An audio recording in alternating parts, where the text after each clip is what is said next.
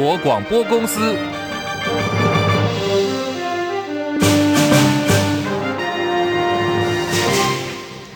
大家好，欢迎收听中广新闻，我是黄丽凤。总统大选倒数七十一天，但是呢，在野整合依然卡关，蓝白合不合，歹戏托棚，让支持者相当的焦虑。今天传出国民党提出了新的对案了，民众党党主席、总统参选柯文哲稍早证实，昨天国民党主席朱立伦跟他通了电话，提出了要采用日本跟德国模式，也就是呢，请所有国民党跟民众党的立委提名人来投票，选出他们认为可以带。代表在野的总统参选人，赢的就选正的，输的当副手。柯文哲说，这个方案更像是缩小版的开放式初选，而且这次国民党提了六十九位的立委参选人，民众党提名的是十一个人。他也说，其实不用投票啦，就已经预知结果。柯文哲表示，今天是国民党总统参选人侯友谊所提出的最后期限。他说，他自己依然相信科学，主张用全民调的方式呈现真实的民意，达到在野组合的一个最高胜率。而说呢，他也愿意退让。柯文哲表示，如果民调结果双方对对比是在误差的范围内，那么无论是胜负，他都会礼让，接受担任副手，全力的来为政党的轮替做努力。国民党对蓝白河提出了新的对案，资深媒体人赵少康则有新的解放。我对我觉得柯文哲让一点是合理的，那就看他愿不愿意了。所以我想了想去，如果你要民调，国民党又不愿意。可会不会不愿意？只有这种方式，也许柯文哲觉得好吧，既然民调对了，我让一点让一点，我有信心。侯友宜觉得好，我也可以拼一下，也许可以解决。不管谁胜谁负，我再讲一次，主阁权都是侯友宜跟国民党。好，然后呢，共同主张内阁制。大家说没有理念，没有理念，不要讲一大堆了，就是内阁制，政治体制是最重要。不管谁当正谁当副，当正的就职一年内就开始推动内阁制。就是理念啊，最高理念，民党也很难批评啊，什么分什么章，就是理念啊。好，这是资深媒体人今天对于蓝白合提出了新的解方。蓝白合的政党协商今天是最后的一个谈判期限了。昨天下最后通牒喊话，柯文哲说火车过站就不等人的侯友谊今天再次重申立场。媒体也在追问说，一旦蓝白不合的话，是否有备案呢？会不会改找前高雄市长韩国瑜来当副手？侯友谊说，哎，这是一个好的建议。目前政党在协商的过程当中，我相信。我们都有让政党协商的过程当中，一定会想出更好的方法来面对两党协商，希望能够顺利，大家能够圆满。我还是很期待我们政党一起共同合作吧。至于副手，大家都很关心，最重要，我们目标还是政党合作。很多人希望我是跟这个韩国瑜搭，有没有可能会形成这个组合？谢谢大家非常好的一个建议啦。不过目前现阶段在政党协商当中，我们一切往前走。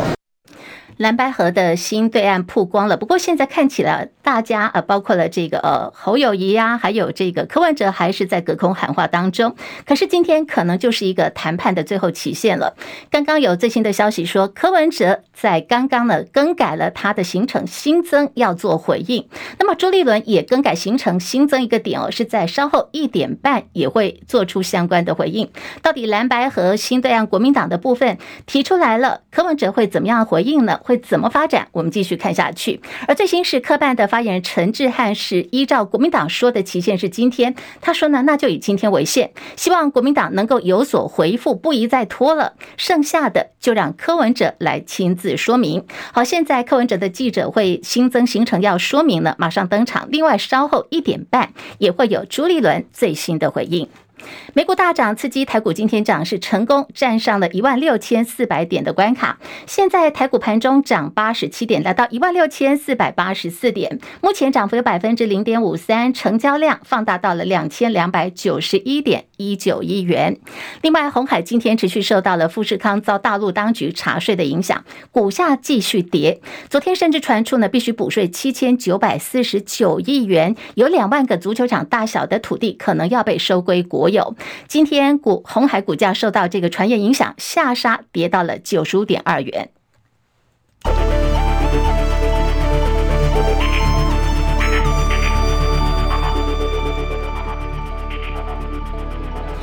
台北股汇呢，今天都是涨势的、来看的是在呃台币的部分，新台币兑换美元午盘呢暂时收在三十二点二八二兑换一美元，啊、目前是升值有七点九分。台北股市涨八十八点，来到一万六千四百八十五点，距离这个一万六千五百点的整数关卡越来越近哦，涨幅有百分之零点五四，成交量放大到两千三。两千三百一十点六四亿元，柜台指数涨零点五点，两百一十五点零六点，涨幅百分之零点二六。日本股市涨三百四十八点，三万一千九百四十九点，涨幅百分之一点一二。韩国股市上涨二十三点，两千三百六十六点，涨幅百分之一点零一。好，港股方面哦，表现呢更是强劲，上涨三百八十二点，来到一万七千六百一十二点，涨幅百分之二点二二。大陆股市，上海综合指数涨二十二点，三千零三十二点，涨幅百分之零点七五。深圳成指来到九千八百五十六点，上涨一百二十一点，涨幅百分之一点二五。印度股市上涨四百三十二点，六万四千五百一十三点，涨幅百分之零点六七。国际汇价方面，欧元兑换美元目前看到是来到了一点零六二八，美元兑换日元一百五十点二七，一美元兑换七点三一二九人民币。黄金价格最新报价每盎司一千九百八十六美元。以上是最新的财经资讯。投资人押注美国联准会已经完成升息，带动了美债殖利率回落。今天清晨收盘的美股呢，就大幅的上扬，光是在道琼工业指数方面就强涨有五百五十多点。而台北股市今天在联电、联发科、广达、英业达、伟创等电子股的带领下呢，缓步的向上。而现在一路呢涨涨涨啊，哇哦，现在是涨九十点，来到一万六千四百八十六点，已经收复月线了。央行昨天是公布了第三季理监事联席会议货币政策的议事录摘要，全体的这个央行理事呢，通通都同意，一致同意维持政策利率不变。但是多名理事现在对于说，哎，国内房租上涨，他们有这方面的担忧。部分央行理事还释出了鹰派的看法，说不排除下一季我们要面对的就是可能要发生的通膨了。美国财政部长耶伦在亚洲协会发表演说，表示美国从来没有打算要跟中国大陆脱钩。根据耶伦的说法是，美中两国经济完全脱钩根本是不切实际的做法，尤其呢是考虑到亚洲供应链的复杂性以及亚洲跟中国大陆的深度经济连结。他说，一旦真的美国跟中国大陆经济完全脱钩，或者是强迫各国要选边站，这个呢将会对全球产生重大的负面影响。耶伦同时强调。要说美国对于这样的一个对立世界，尤其是灾难性的影响，完完全全毫无兴趣。亚太经济合作经济领袖会议 （APEC） 即将在本月十五号开始在美国旧金山要举行三天。这场会议呢，除了美中现在拜习会确定要登场之外，外交部长吴钊燮已经证实了，担任我方代表的台积电创办人张忠谋，目前正由外交部在安排，也会在 APEC 的这个峰会当中要跟拜登、美国总统拜登来进行会谈。吴钊燮说这是安排的方向，不过到底，什么样的一个时间可以来进行？要到最后才能够进行确认。提到了这个外交部长吴钊燮啊，立委林玉芳说，他已经把自己变成了头号的战狼。身兼国民党国际部主任的淡江大学国际事务与战略研究所副教授黄介正日前说，政府现在的外交偏重是没有邦交关系的美国跟日本等国家，对于我们自己呢，友邦邦交国是比较疏忽的。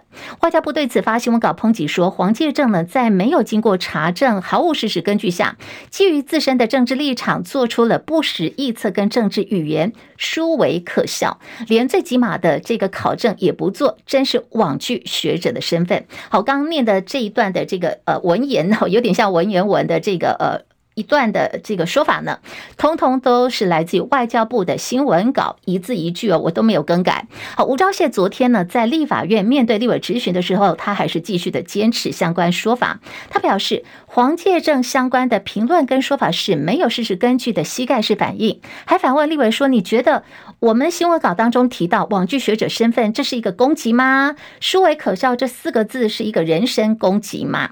对此，过去长期待在立法院外交国防委员会的。前立委林玉芳就说：“现在外交部的问题就是吴钊燮他自己就是头号的战狼，包括部长还有部分的驻外使节，对于驻在国的关心程度远远不及对国内政治的关注。林玉芳说，我国现在的邦交国还剩下十三个，的确呢，都是在国际政治上影响力不大的小国，也不是重要的贸易伙伴。吴钊燮相关的说法呢，绝对是反应过度了。核电是绿电吗？诶，大家的看法是什么呢？行政院长陈建仁三十一号在立法院答询的时候，首度松口，他当时讲的很明确，说核电是绿电。不过，经济部长王美花隔天马上就把这个院长他自己老板陈建仁的说法给校正回归了。可是，一番话呢，已经让在野捡到枪，嘲讽政府立场改变了嘛？张佳琪报道。行政院长陈建仁在立法院被询时表示，核电是绿电，但台湾如果要发展，必须考量核废料以及民众是否可以接受。强调未来如果核能技术发展和融合，他乐观其成支持。这番话时隔一日就校正回归。经济部长王美花认为，核电不是绿电，理由是台湾企业出口导向，面对供应链对 RE 一百级绿电的要求。而 RE 一百目前没有纳入核电，同时苹果公司也认定核电不是绿电。欧洲议会在二零二二年表决通过，将核能列入绿色能源，考量原因无非是减碳的急迫性，以及能源来源仰赖俄罗斯输出天然气才能稳定供电的风险。即便在欧盟仍挺住环保团体的激烈抗议，做出决议。反观台湾，由于非核家园已经成为执政党的信仰，核电这几年几无讨论空间。陈建仁的一番话，让致力核电领域的产学界颇有感。经济部的立场就是再度搬出核废料储藏以及再生能源发展的论述，让核电议题的讨论快速画下句点。张总理事长许淑伯的回应倒是提醒政府，新北市干式除槽原本虽然没有获准执照，后来经过法院判决新北市要核准，反而是台电不愿意重提申请，让全案僵在原地。产业很急，政府不急，因为僵在原地，可以在选前避免因为核电议题再为选情添各种变数。近年来的确，太阳光电及风电的出力较以往更为理想，但这是建构在靠天吃饭的不稳定条件下。供应链要求台湾企业必须要有绿电，必须走向 RE 一百，没错。但是供应链更要求台厂要稳定生产、准时交货。现实的状况是，如果没有良好且稳定的供电配比，厂商当下都过不了关了，遑论未来要迈向 RE 一百。中广记者张佳琪台北报道。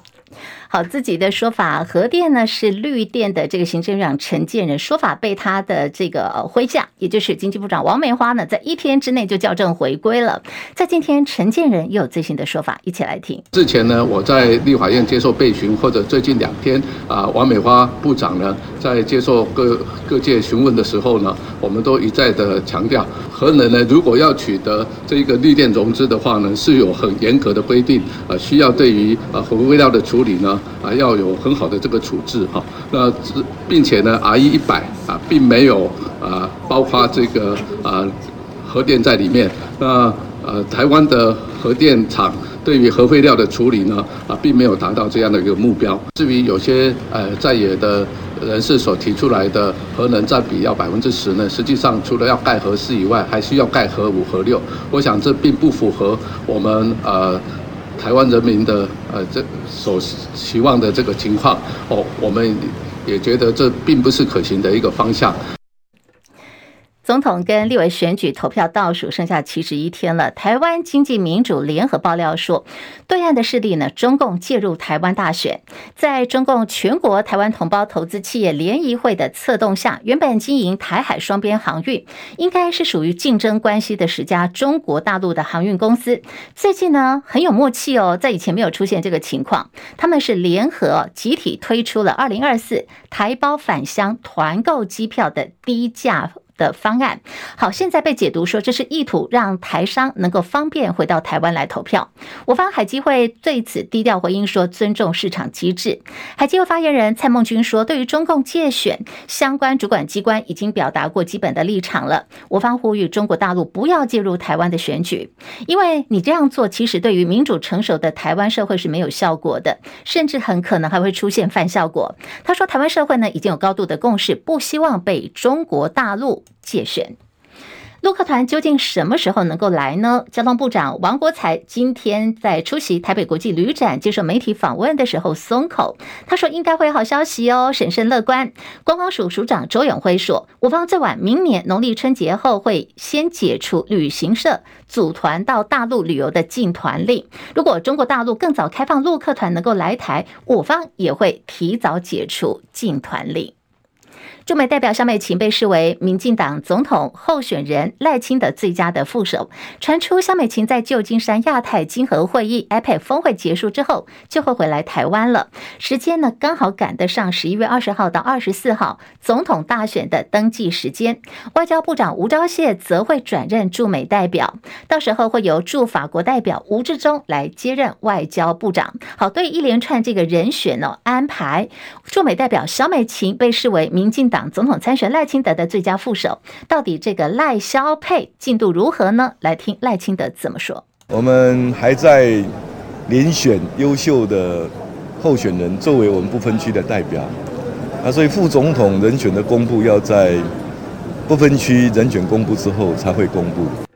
对此，行政院长陈建今天说，目前没有相关的消息哦。他说，包括了萧美琴啊，还有吴钊燮跟驻法国代表吴志忠三个人，都是我们杰出的外交人才，一定会适所适任，会安排在相关的职位。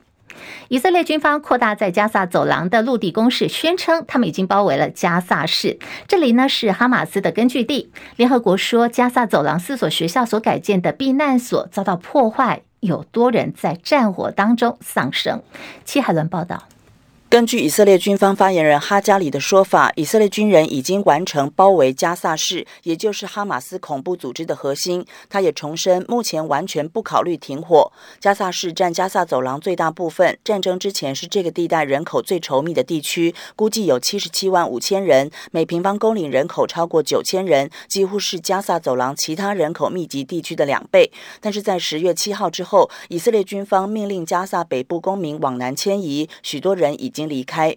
美国有线电视新闻网 CNN 报道，哈加里表示，以色列军人正在努力定位并且消除地下基础设施、爆炸物和其他威胁，以便以色列国防军能在相关地区自由行动。英国广播公司 BBC 报道，目前不清楚加萨市内有多少平民。图像显示，整个城市遭到广泛破坏，街道空无一人。另外，根据 BBC 报道，联合国表示，加萨四所学校改建的避难所在不到二十四小时内遭到了破坏，造成数十人死伤。联合国补充，这四个受损的避难所一共容纳了将近两万人。记者戚海伦报道。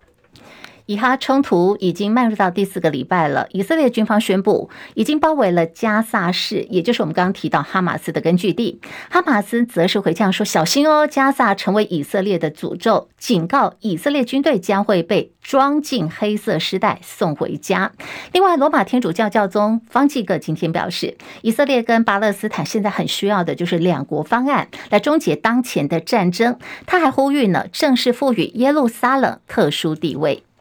要撤离加萨，这是日本的做法。自卫队出动了运输机，再送了四十六个人离开，里头包括有一名台湾人。戚海伦报道。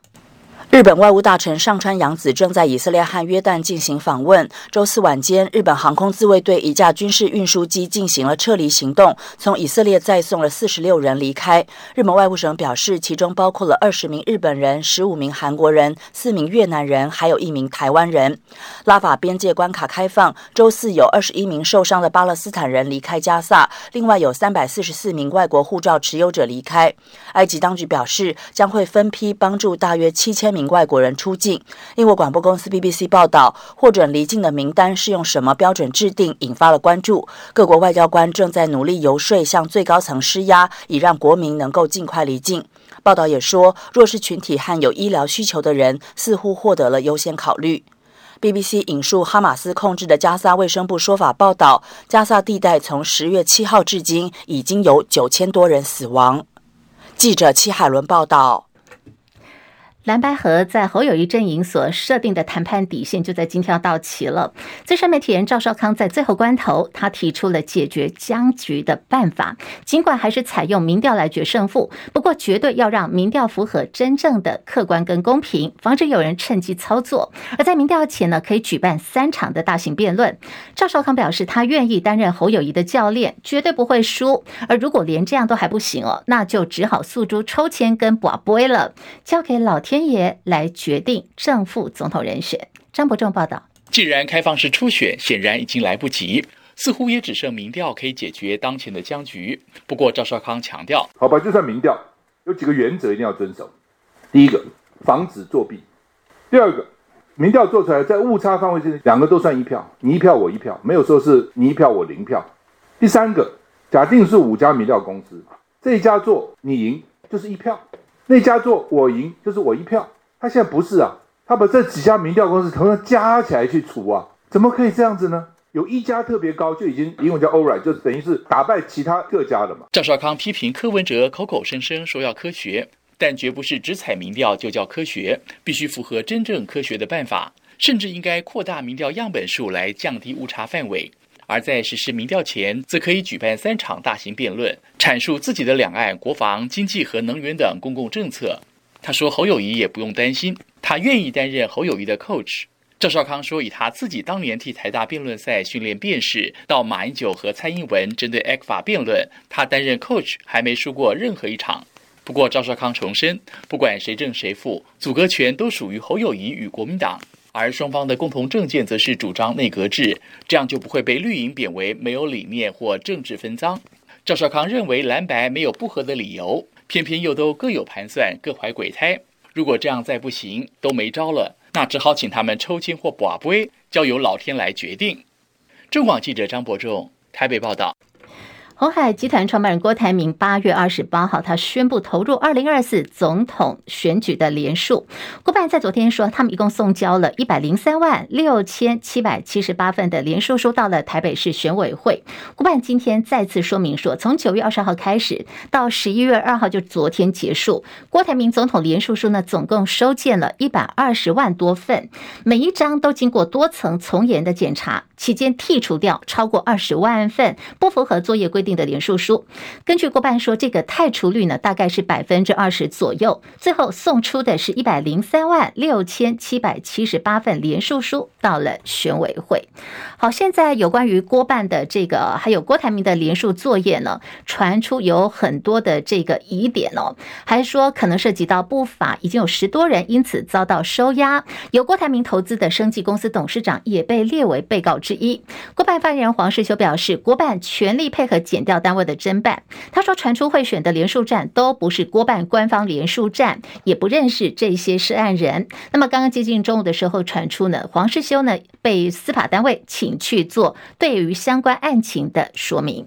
二零二四正副总统连署正式结束了，传出郭台铭的这个连署站以外，另外一组被连署人名字叫做蓝信奇、周克启，疑似呢也涉及到这个连署书有涉及贿选的部分，传出以每份连署书是两百元的代价代购上百张连署书。台北地检署指挥警调单位展开搜索，约谈了好几十个人，自称台湾皇帝的蓝信奇获得请回，但是曾经涉及接受陆资渗透台湾的搭档副手周克启，则是被声押禁见。现在这个案子呢，检调还在持续追查，这个到底贿选的这个金钱金流是否跟来自境外的势力有关？世界大赛结束了，MLB 这个赛季落幕，天使队二刀流日籍球星大谷翔平，好，他最新的动向如何呢？台湾时间今天，他成为自由球员了。外传已经有好几家的球队要寄出大联盟史上最高金额的合约来抢大谷翔平，五亿美元哦，大概约合台币哦，是有一百六十一点五亿元这个等级的合约，现在抢人大战已经正式的开跑。令人很遗憾的是，在台中哦，今天的凌晨大概是接近三点钟左右发生了大火，哦，当时发生地点是在太平区中山路的一间民宅，赖姓屋主七十八岁，跟他的妻子七十五岁哦，两个人平常是捡拾资源回收物为生，家里头堆满很多的杂物，在。大火发生之后，火势一发不可收拾，夫妻两人也因为逃生路线受阻，家里头的杂物太多了，两个人通通受困在火场里。警消灌救之后，今天清晨六点多，在二楼发现了一具遗体，已经烧到焦黑，难以辨识。随后呢，在早上十点多，又在一楼厨房寻获了第二具的遗体，证实夫妻两人都葬身火海。火调人员已经到场，在厘清这次清晨恶火所发生的原因。基隆市深美国小上个月发生了疑似营养午餐的中毒事件，教育处前处长刘美兰啊，被认为说他督导不周哦，被调参议了，校长也因此被送教评会。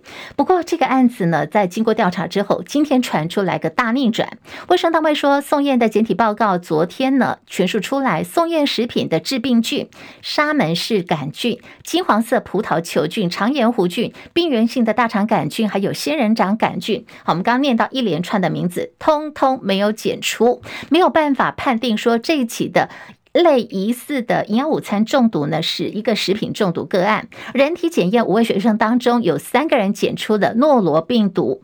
好，听了一连串下来的说明，就是要告诉你，这起疑似食物的中毒个案呢，可能。它的到底根本的原因就是诺罗病毒啊！现在这个教处的前处长刘美兰被调参议，还有校长还配送教评会，说要接受调查。这些呢，可能因为案情的逆转哦，后续要怎么样来做处理呢？现在基隆市政府也还在讨论跟研究当中。另外是下个礼拜的油价，哎。会涨吗？还是说会下跌呢？看到最新的是说，因为中国大陆十月份制造业采购经理人指数 PMI 再度陷入了微缩，北半球也进入到秋天传统用油的淡季。最近这段期间，国际油价是走跌的，不过中油吸收的幅度还是蛮高的，所以在经过它的加权呢，然后调整之后，现在最新的预估说，下个礼拜凌晨，下个礼拜凌晨零点起，国内汽油跟柴油的价格。不调整，提供给您做参考。好，现在各城市主要气温南北都是三十度，今天有点偏热，像是夏天。以上新闻黄丽凤编辑播报。